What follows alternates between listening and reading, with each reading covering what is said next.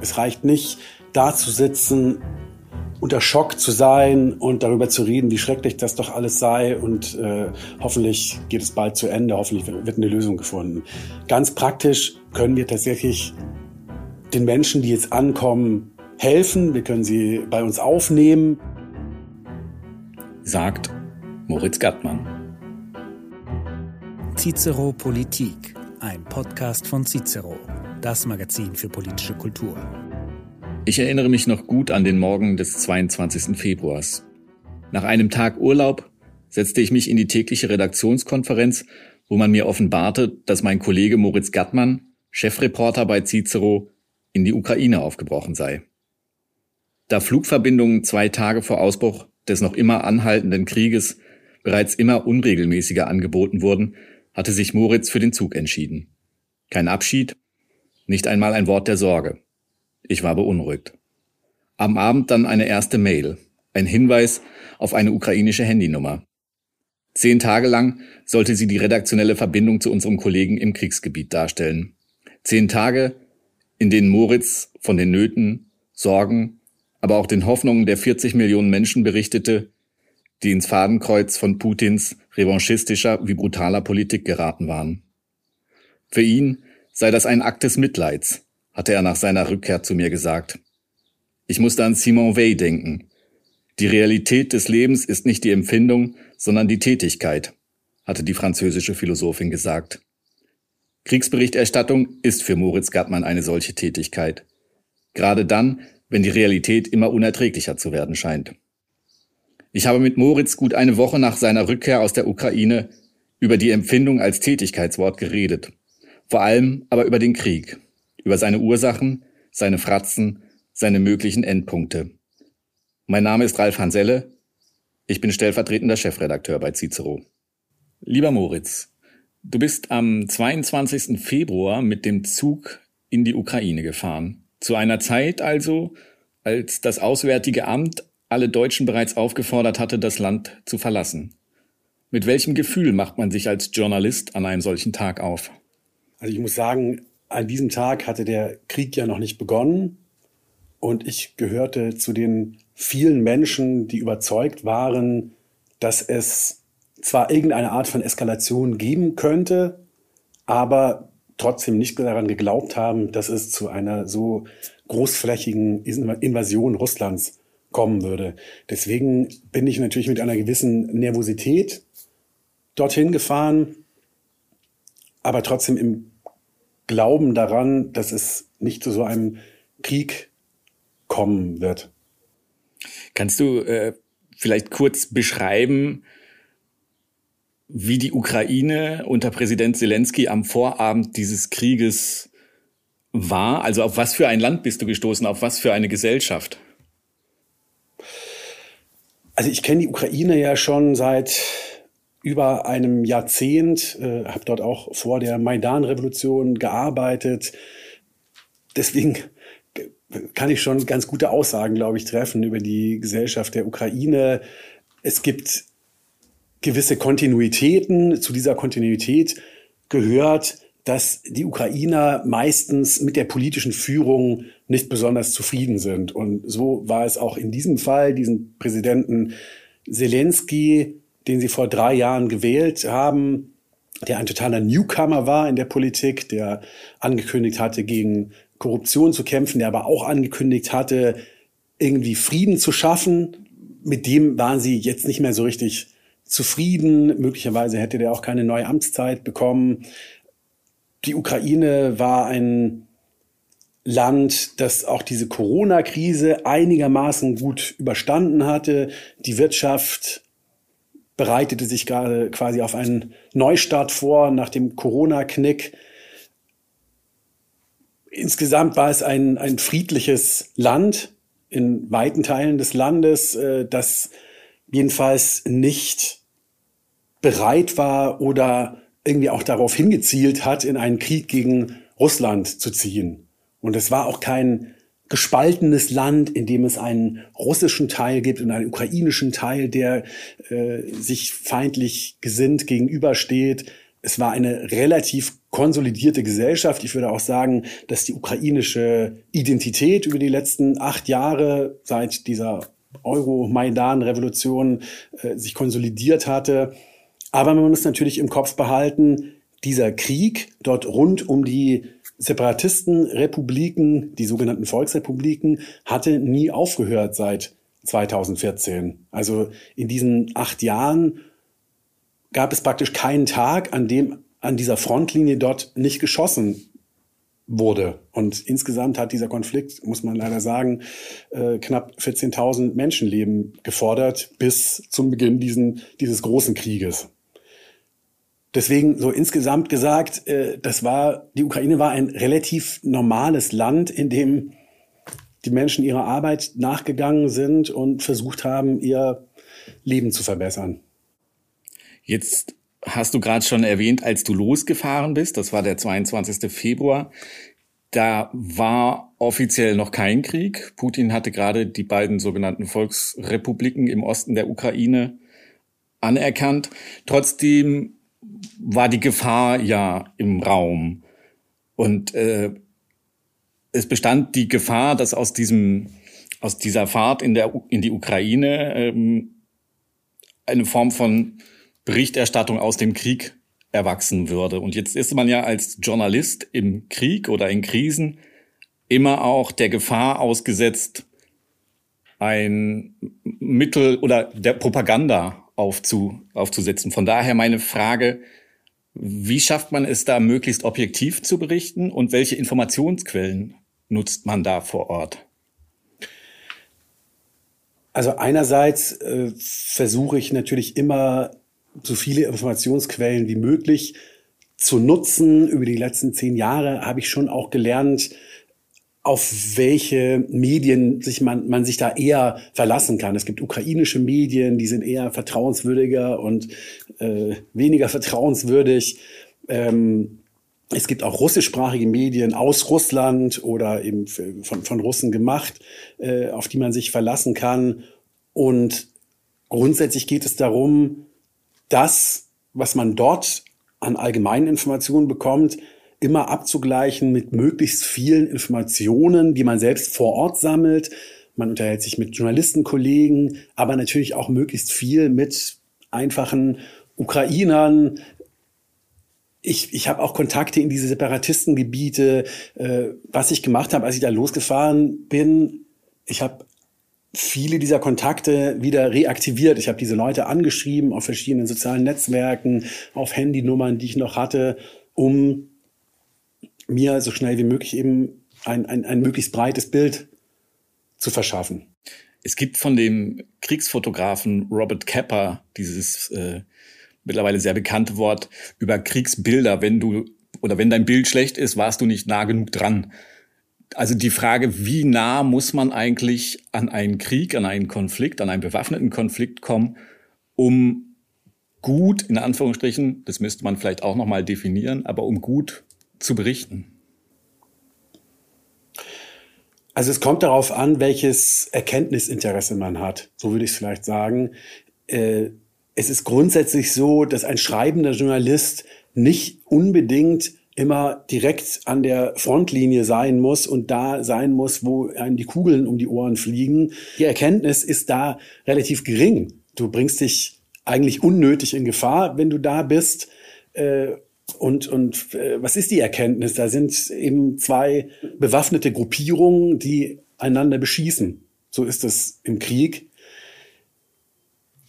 Und wenn du das Erkenntnisinteresse hast, darüber zu berichten, wie die ukrainische Gesellschaft verfasst ist, wie sie auf diesen Krieg reagiert, ist sie bereit zu kämpfen oder sagen die meisten Ukrainer, ach, lass uns doch einen Kompromiss mit Putin schließen, Hauptsache wir haben Frieden. Dazu musst du nicht unbedingt an die Frontlinie fahren. Und natürlich musst du auch nicht an die Frontlinie fahren, um äh, Verletzte zu sehen oder Opfer des Krieges zu sehen, äh, denn die werden natürlich in irgendwelche Leichenschauhäuser, in Krankenhäuser gebracht. Also wenn du das willst, kannst du dir das da natürlich anschauen. Mhm. Und natürlich das Thema Flüchtlinge. Ich habe sehr viel über die Flüchtlingssituation dann berichtet. Äh, das kannst du auch machen, wenn du nicht direkt an der Frontlinie bist. Es gibt ja durchaus auch Kollegen, etwa der Bildkollege Paul Ronsheimer, der ein wenig zumindest auf Social Media bei einigen in die Kritik geraten ist, weil er vielleicht zu nah dran war, weil er sich vielleicht zu sehr zum Anwalt einer bestimmten Perspektive gemacht hat.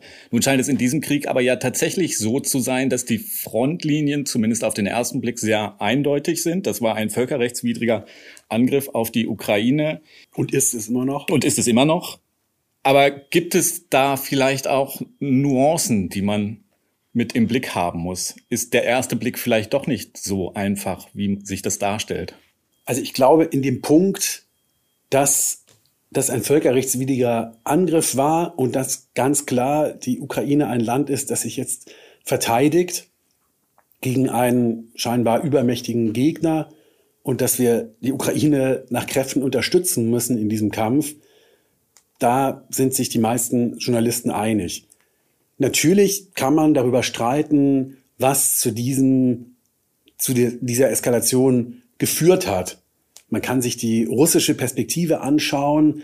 Was dort immer wieder einem entgegengebracht wird, ist die, diese These von den acht Jahren. Ja, diese acht Jahre, die der Krieg dort in der Ostukraine schon andauert, äh, hätte der Westen immer weggeschaut und hätte nichts dagegen getan, dass dort auch Zivilisten sterben. Und da kann man natürlich noch mal genauer reinschauen, weil tatsächlich dort sind knapp 14.000 Menschen gestorben über die letzten acht Jahre. Äh, der kleinere Teil, Gott sei Dank davon, sind, äh, sind Zivilisten, aber es sind auch immer wieder Zivilisten gestorben. Und man kann sich die Frage stellen, warum ist es eigentlich nicht gelungen, diesen Konflikt irgendwie aufzulösen? Um diese Separatistenrepubliken. Aber da muss man dann schon sehr in die Details gehen. Unterm Strich bleibt da aber auch übrig, dass Russland eigentlich kein Interesse daran hatte, diesen äh, Konflikt irgendwie aufzulösen. Russland äh, hat immer zu den Ukrainern gesagt, hier verhandelt doch mit den Separatisten direkt. Aber natürlich war klar, dass diese Separatisten nur Handpuppen Russland sind und dass Russland wie an einem äh, Schaltpult oder einem Mischpult immer hin und her schieben kann, äh, ob dieser Krieg dort eskaliert oder nicht.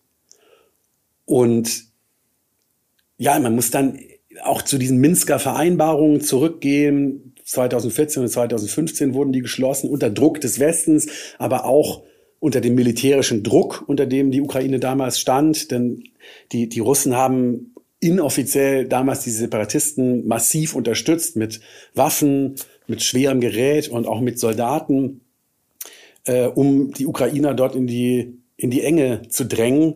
Und äh, damals mussten die Ukrainer dieses Minsk-II-Abkommen unterzeichnen, was im Prinzip nicht umsetzbar ist. Da gibt es so viele Querverbindungen und Bedingungen in diesem Abkommen selbst, äh, dass das eigentlich nicht umsetzbar war. Und das mussten die Ukrainer aber damals unter westlichem Druck unter, und unter militärischem Druck äh, der, der Russen unterschreiben. Deswegen in diese Nuancen kann man natürlich gehen, wenn man, wenn man über diesen Konflikt berichtet. Mhm. Aber in der jetzigen Situation, also das, das sind alles, man kann, man kann sich mit diesen, mit diesen Themen beschäftigen, aber es ist natürlich alles keine Entschuldigung oder Rechtfertigung für den Krieg, den Putin entfesselt hat gegen die Ukraine. Reden wir vielleicht mal über diese konkrete Situation. Ich meinte ja schon, du bist am 22. Februar in der Ukraine, glaube ich, angekommen. Du warst in äh, Kramatorsk am 24., als der Krieg losging. Mit welchen Ängsten und Hoffnungen der Menschen bist du damals konfrontiert worden? Oder wie hast du dieses Land, die Menschen ganz konkret vorgefunden? Also ich habe diesen 23., den Tag vor dem Krieg, noch in Kramatorsk erlebt und natürlich waren die Menschen nervös. Sie haben die Nachrichten verfolgt. Man muss sich vergegenwärtigen, dass das etwa 60, 70 Kilometer von der Frontlinie entfernt liegt, die Stadt Kramatorsk, also von dieser sogenannten Kontaktlinie zwischen den Volksrepubliken und dem ukrainischen, ukrainisch kontrollierten Teil des Donbass. Deswegen waren die Menschen, sie hatten den Krieg schon 2014 erlebt in dieser Stadt und waren natürlich sehr nervös, was nun passieren würde da an dieser Frontlinie. Aber doch hatten die meisten Menschen da die Hoffnung, dass es irgendeine Art von begrenzter Eskalation geben könnte, aber dass es keine Rückkehr oder keinen keinen großen Krieg geben würde. Es gab auch einige, die gesagt haben, naja, man hätte, man, jetzt, jetzt ist es vielleicht zu spät zu verhandeln. Vielleicht hätte man schon früher irgendwelche Kompromisse machen müssen. Ja, aber insgesamt waren die Menschen doch der Hoffnung oder in dem Wunsch glauben, dass es, dass es eben nicht zu diesem Krieg kommen würde, zu einer Rückkehr des Krieges. Hm, als der Krieg dann wirklich losging, hatte man hier vermittelt durch die Medien zunächst das Gefühl, es gibt da doch so ein, wie soll ich sagen, eine Art Heldenmut oder so ein, wir stellen uns jetzt dagegen.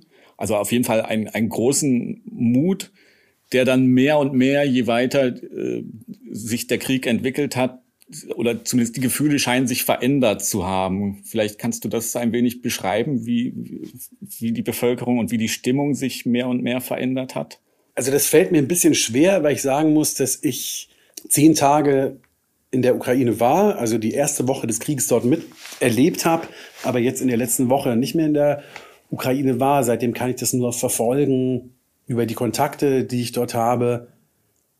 Aber insgesamt würde ich doch sagen, dass der Widerstandsgeist der Ukrainer weiterhin stark ist.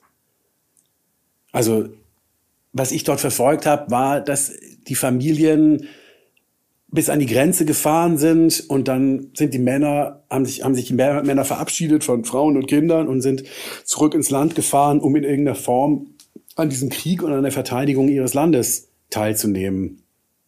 Und es gibt neben den vielen Opfern, die sie zu verzeichnen haben, äh, gibt es natürlich auch immer wieder kleinere militärische Erfolge. Sie überhaupt die Tatsache, dass sie über zwei Wochen, bald drei Wochen äh, der, der, dieser, dieser russischen Übermacht widerstehen können, macht den Menschen schon Mut. Und gleichzeitig sind sie, würde ich schon auch sagen, dass sie verbitterter werden oder auch hasserfüllter werden gegenüber den Russen, weil natürlich im Vergleich zu den ersten Tagen des Krieges, als die russischen Angriffe sich tatsächlich auf, vor allem auf militärische Infrastruktur konzentriert haben, sehen wir in den letzten Tagen, dass Putin wirklich eine Strategie des Shock and Awe verfolgt. Also er macht ganze Städte platt, so wie Mariupol, diese Stadt, die die Russen eingekreist haben, um offenbar den Ukrainern zu zeigen, schaut her, wenn wir wollen, machen wir das mit jeder ukrainischen Stadt. Im Prinzip geht es da darum, psychologische Kriegsführung, den Widerstandsgeist der Ukrainer zu brechen. Deswegen gibt es auch in Kiew immer wieder Angriffe mit Granaten und Grad-Raketenwerfern auf Wohnhäuser. Ganz offensichtlich keine militärischen Ziele. Und man muss schon sagen, das ist extrem zynisch, diese Art der Kriegsführung. Ich habe aber momentan nicht den Eindruck, dass das den Widerstandsgeist der Ukrainer schwächen oder brechen könnte. Du bist dann ja im Laufe dieser zehn Tage mehr und mehr, also auch parallel zu den ersten Flüchtlingsströmen zurück nach Westen gefahren, bis nach äh, Lemberg zurück. Hast du heute noch Kontakt zu den Menschen, die du unterwegs getroffen hast und was berichten die dir? Also ganz konkret hatte ich gestern Kontakt über Telegram mit einem Vater, der zurückgefahren ist und der ist jetzt eben in einer, der war vorher kein Soldat, aber ist jetzt eben in irgendeinem Bataillon und irgendwo stationiert, äh, konnte mir aber nicht sagen, wo genau. Das ist tatsächlich dann auch militärisches Geheimnis, darauf muss man achten. Ein anderer Freund, der wirklich so ein Kiewer Hipster war mit Tattoos und äh, so ein ehemaliger Journalist, der hilft jetzt einem Militärarzt, auch in einem Bataillon in Kiew und hat ihm vorher seine Familie in Sicherheit gebracht. Ähm, die Menschen, die geflohen sind, ja, mit denen habe ich zum Teil auch noch Kontakt. Ich habe auch persönlich welchen geholfen, hier unterzukommen in Berlin. Und also eigentlich, wenn man mit denen spricht und man fragt sie, wie geht's, man kann das wirklich so in dieser Kürze zusammenfassen, dann sagen sie, naja, hier ist gut und zu Hause ist es beschissen. Mhm. Oder schrecklich. Mhm. es ist auch tatsächlich so, also ich meine, man kann es sich schwer vorstellen. Einerseits natürlich die, die Menschen, die hier angekommen sind, viele haben große Hilfsbereitschaft vorgefunden, sind glücklich, dass sie bei irgendeiner Familie hier jetzt sind und das Kind hat ein Fahrrad gleich bekommen und, und so weiter.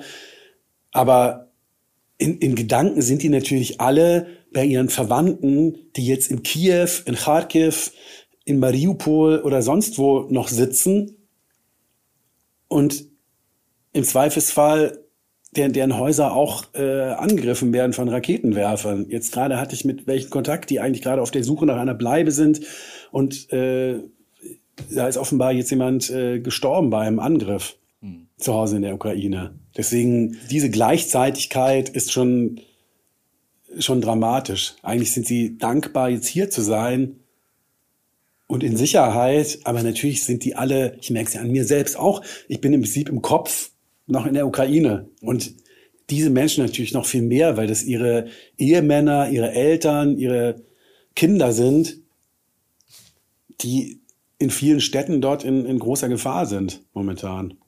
Gleichzeitigkeit, finde ich, ist ein gutes Stichwort, denn das bringt uns auch dazu, also zu unserer Perspektive hier in Deutschland und zu der Frage, du erwähntest gerade die Flüchtlinge, also was können wir ganz konkret tun? Was hat dieser Krieg nicht nur über die Medienbilder, sondern ganz konkret mit unserer Existenz hier in Deutschland zu tun und ähm, jenseits von Flüchtlingen das vielleicht auch. Aber was können wir konkret tun?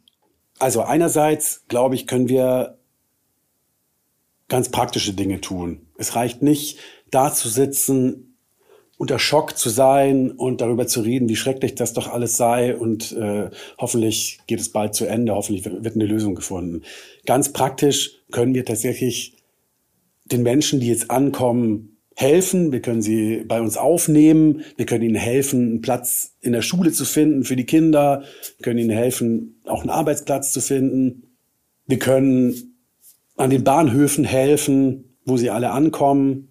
Da werden immer Helfer gebraucht. Wir können auch Geld spenden für große Hilfsorganisationen, die jetzt LKWs in die Ukraine schicken äh, und über die entsprechende Logistik verfügen.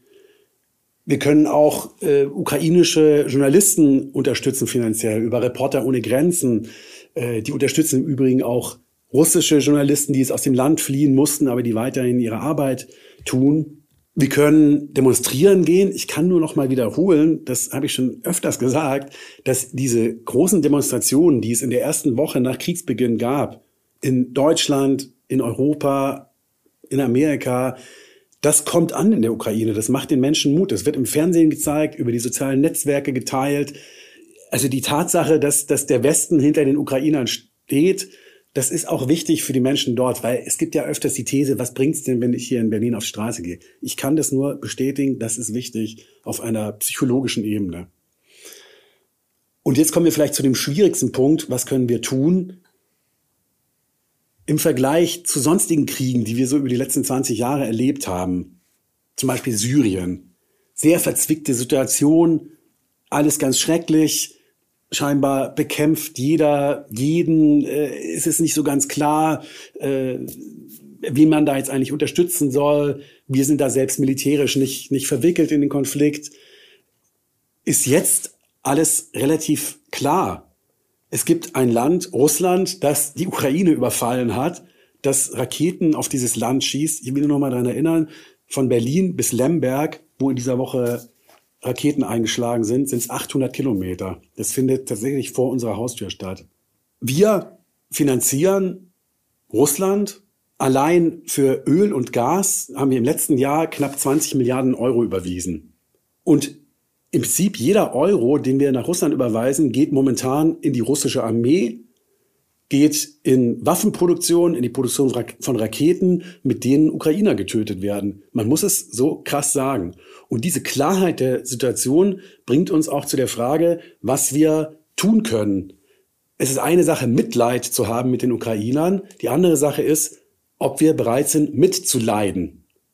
Und mitleiden bedeutet ganz konkret, ob wir dazu bereit sind, über ein Ölembargo und möglicherweise etwas später auch über ein Gasembargo die Finanzierung dieses verbrecherischen Putin-Regimes zu beenden und dadurch auch möglicherweise diesen Krieg zu beenden, beziehungsweise zukünftige Kriege zu verhindern. Es ist nicht gesagt, dass Putin in der Ukraine Stopp machen wird, wenn er dort Erfolg hat. Im Umkehrschluss bedeutet das natürlich wieder, damit kommen wir auf das Mitleiden zurück. Wenn wir das tun, das wird natürlich Folgen für unsere Volkswirtschaft haben. Es, wir müssen nicht sofort alle Kanäle schließen und sofort das Gas abstellen. Es ist klar, dann bricht unsere Chemieindustrie zusammen. Daran kann keiner ein Interesse haben. Aber zum Beispiel ein Ölembargo wäre durchaus vorstellbar. Das wird natürlich bedeuten, hier steigen die Benzinpreise, äh, die Preise fürs Heizen steigen allgemein. Möglicherweise bedeutet das Wohlstandsverluste für einige von uns. Die sollten natürlich nicht die Schwächsten der Gesellschaft treffen, sondern im Prinzip ist es die Mittelschicht, die für, für westliche Werte einstehen, die auch in jedem Interview dir sicherlich sagen würden, dass sie solidarisch sind mit der, mit der Ukraine. Die Frage ist, sind diese Menschen dazu bereit, einen Wohlstandsverlust zu ertragen? Ich bin überzeugt, dass wir dazu bereit sein müssten. Wenn wir das nicht tun, geben wir Putin recht. Putin ist nämlich der Annahme, dass der Westen verschwult ist, verweichlicht, eine Konsumgesellschaft ist, der der eigene Arsch am Ende immer näher ist als der Arsch der Ukrainer. Und darauf, darauf hofft er, auf, auf diese Schwäche des Westens. Und ich glaube, wenn wir überhaupt noch mal von Werten sprechen wollen, von Werten des Westens, dann müssen wir dazu jetzt bereit sein. Es nochmal, um das so krass zu sagen, die Ukrainer opfern momentan ihr Leben, ihre Leben von jungen Männern, Kinder, Frauen, die dort zu Tode kommen. Da geht es um Leben oder Tod. Für uns heißt es, vielleicht weniger Geld zu verdienen, äh, mal zwei Jahre kein neues Handy zu kaufen oder mal einen Urlaub ausfallen zu lassen. Und ich glaube, die Antwort auf die Frage, ob wir dazu bereit sein sollten, muss klar sein. Ich finde, Wandel oder die Bereitschaft, das eigene Leben vielleicht auch zu verändern, Einschnitte in Kauf zu nehmen, ist eigentlich auch ein ganz gutes Stichwort, denn das ist auch ja zugleich etwas, was wir etwa von der russischen Gesellschaft erwarten. Also wir erwarten, dass unsere Sanktionen den Lebenswandel in Russland verändern. Und du hast ja auch Kontakt immer zu russischen Journalisten gehalten, zu russischen Freunden, auch äh, in anderen Bereichen. Was hörst du von denen momentan? Wie ist das Klima in Russland? Wie wirken da vielleicht auch Sanktionen oder wirken nicht, um einen gesellschaftlichen Wandel voranzutreiben? Also die Gesellschaft in Russland ist durchaus gespalten, würde ich sagen. Das ist ganz grob gesagt auch eine Generationenfrage. Die Generation, die in der Sowjetunion aufgewachsen ist, die jetzt so 50 plus ist, da glauben tatsächlich viele oder sind auch bereit dazu, an das offizielle Bild zu glauben. Das heißt, äh, dieser Krieg ist zwar nicht schön, aber Russland muss das jetzt tun, um sich gegen die NATO zu schützen, um irgendwelche russischen Menschen dort in der Ukraine zu schützen, äh, die, die Menschen im Donbass, die seit acht Jahren angeblich von den ukrainischen Faschisten dort bombardiert werden. Also an diese Version glaubt vor allem die ältere Generation. Die jüngere Generation ist völlig geschockt von dem, was momentan passiert. Sie sind eigentlich auch dagegen, aber sie fürchten, auf die Straße zu gehen. Das ist für mich auch völlig, völlig verständlich. Ich verurteile niemanden in Russland, der momentan nicht auf die Straße geht, denn man kann tatsächlich im Gefängnis landen dafür. Oder, wie ich gehört habe von Freunden, man wird aus der Uni ausgeschlossen, wenn man auf so einer Demonstration war. Man verliert seinen Job und so weiter. Das kann ich schon nachvollziehen, dass Leute das nicht tun. Sie haben sogar Angst, in sozialen Netzwerken zu schreiben, dass sie gegen diesen Krieg sind oder irgendein Symbol zu verwenden gegen diesen Krieg, weil die weil die staatliche Propaganda die Stimmung extrem aufgeheizt hat in Russland. Da werden Leute als Volksfeinde bezeichnet in solchen Videos, die dann in den sozialen Netzwerken rumgehen mit Telefonnummer, mit Privatadresse wird behauptet, die würden die ukrainischen Faschisten unterstützen und seien Volksfeinde. Also wir sind wirklich auch bei einer Terminologie, die man aus den 30er Jahren auch aus Deutschland, aber eben auch aus dem Stalinismus kennt. ja, so ist momentan die gesellschaftliche äh, Lage in Russland, was die Reaktion auf die Sanktionen angeht. Ich glaube, wir sollten nicht dem Irrtum verfallen, dass diese Sanktionen jetzt innerhalb von Wochen Millionen von Russen auf die Straße treiben, äh, die das putinsche Regime stürzen werden. Die Sanktionen sorgen erstmal dafür, dass sich die Menschen noch enger um Putin scharen in einer ersten Phase. Weil auch viele, die vielleicht gegen Putin sind, sagen, ah, jetzt sieht man es ja, der Westen ist ja wirklich, er lässt antirussische Sanktionen, der ist ja wirklich gegen uns. Ich glaube aber trotzdem, dass es keine Alternative zu diesen Wirtschaftssanktionen gibt, denn das ist momentan das schärfste Schwert, zu dem wir bereit sind. Wir sind ja nicht bereit, selber zu kämpfen in der Ukraine, für die Ukraine. Deswegen glaube ich, dass das erstmal alternativlos ist, aber wie schon gesagt, wir sollten nicht die Illusion haben, dass das kurzfristig dieses Regime zum Einstürzen bringt. Aber grundsätzlich denke ich, dass natürlich dieses putinsche System Geld braucht, um stabil zu bleiben. Die Polizisten, dieser ganze Polizeiapparat, den Putin bezahlt, die Tschetschenen, die Moskau bezahlt quasi den, den, den äh, tschetschenischen Diktator, der dort alles unter Kontrolle hat, der auch einen riesigen Polizeiapparat hat. Natürlich beruht das alles, diese Macht beruht auf Geld. Und man kann nur hoffen, dass über die, ich glaube, wir müssen da von Jahren sprechen, denn die Russen haben jetzt doch erstmal Reserven und haben ja auch noch Einnahmen. Aber dass über Jahre, wenn das Geld knapp wird, dass auch diese Loyalität und damit auch die Machtbasis bröckeln wird. Und dann, glaube ich, könnte es wirklich zu einem grundlegenden Wandel in Russland kommen. Man darf auch nicht vergessen, eine Sache vielleicht noch, dass eins der großen Versprechen Putins immer die Stabilität war, die wirtschaftliche Stabilität. Das hat er auch gehalten über zwei Jahrzehnte. Wer Russland zwei, im Jahr 2000 bereist hat und im letzten Jahr bereist hat, kann verstehen, wie dramatisch der, der Unterschied ist. Und unabhängig von Wirtschaftskrisen und Rezessionen, das Gefühl, dass es trotzdem eine Stabilität, eine wirtschaftliche Stabilität in dem Land gibt, hat immer gehalten unter den meisten Russen. Und im Prinzip hat Putin ja dieses Versprechen geopfert. Das war ja eine, eine, eins, eines seiner wichtigsten Argumente für seine, für seine Herrschaft weshalb es uns auch immer schwer gefallen ist, im Westen so die Russland-Experten-Community uns vorzustellen, dass Putin zu einem Krieg bereit sein könnte. Weil diese Stabilität eben eigentlich seine, seine Machtbasis ist. Und wenn natürlich diese Stabilität nicht mehr gegeben ist, könnte sich schon einiges ändern im Land. Kehren wir vielleicht am Ende genau auf diese metapolitische Betrachtung wir wissen natürlich beide nicht, wie dieser Krieg sich weiterentwickeln wird. Zelensky sprach heute davon, dass er davon ausgeht, dass es mindestens bis Mai diesen Krieg äh, in der Form, wenn nicht noch äh, schlimmer, geben wird. Das sind Prognosen, äh, die können wir hier sicherlich nicht verifizieren. Wir wissen es letztlich nicht. Wir wissen auch nicht, wie sich die Macht Putins stabilisieren wird dadurch oder eben ins, ins Wanken gerät.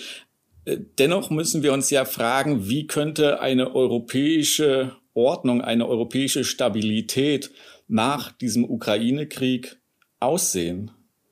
Da ist ja so viel in Bewegung geraten. Hättest du da eine, eine Vorstellung davon? Vielleicht grundsätzlich nochmal auf diese Prophezeiung, dass dieser Krieg sich bis in den Mai ziehen könnte. Ich halte das durchaus für realistisch. Tatsächlich, man muss auch im Kopf behalten, dieses Datum des 9. Mai. In Deutschland ist ja der 8. Mai der Tag des Kriegsendes. In Russland ist der 9. Mai der zentrale Feiertag, der, der, den Putin auch immer groß gefeiert hat. Äh, der Tag des Sieges 1945, sozusagen Russland hat den Faschismus besiegt. Putin hat eine große Vorliebe für symbolische Daten. Deswegen dieser 9. Mai, ich, ich habe den auch immer jetzt im Hinterkopf gehabt, äh, dass Putin eigentlich darauf hinzielt, dass er diesen Tag dann wieder feiern kann als Wiederholung dessen, was sie 1945 getan haben, dass sie den Faschismus jetzt wieder in die Knie gezwungen haben. Jetzt zu deiner etwas schwierigeren Frage, wie eine zukünftige Sicherheitsordnung aussehen könnte in, in Europa. Also ich glaube, solange Putin in Russland an der Macht ist, können weder Ukrainer noch Georgier noch Moldawier und möglicherweise noch Letten ruhig schlafen. Denn was die letzten Wochen gezeigt haben, ist ja, dass, dass Putin offenbar ohne Rücksicht auf Verluste eigener Bürger oder Verluste Bürger anderer Länder bereit ist, irgendwelche historischen Missionen durchzuführen. Er sieht sich ja offenbar als eine Art Napoleon, der eine historische Mission hat. Und da kann er auf solche Sachen wie Wirtschaftswachstum und internationale Kooperation eben nicht achten, wenn man Napoleon ist. Mhm. Also was ich mir nur vorstellen kann, ist, dass das restliche Europa sich so stark wie möglich von Russland abkapselt, wirtschaftlich, zumindest von dem Russland unter Putin. Und unsere, dass wir unsere militärische Resilienz deutlich steigern, um so eine Situation, die jetzt entstanden ist, nicht mehr möglich zu machen. Und das müssen wir im Prinzip durchhalten, möglicherweise über Jahre. Aber wir können es uns nicht leisten, jetzt nicht Stärke zu zeigen. Moritz, ich denke, das ist ein eindeutiges Schlusswort. Ich danke dir ganz herzlich für dieses Gespräch. Ich danke vor allem Ihnen, liebe Zuhörerinnen und Zuhörer. Nachhören kann man das Gespräch auf cicero.de oder überall dort, wo es Podcasts gibt. Cicero Politik, ein Podcast von Cicero, das Magazin für politische Kultur.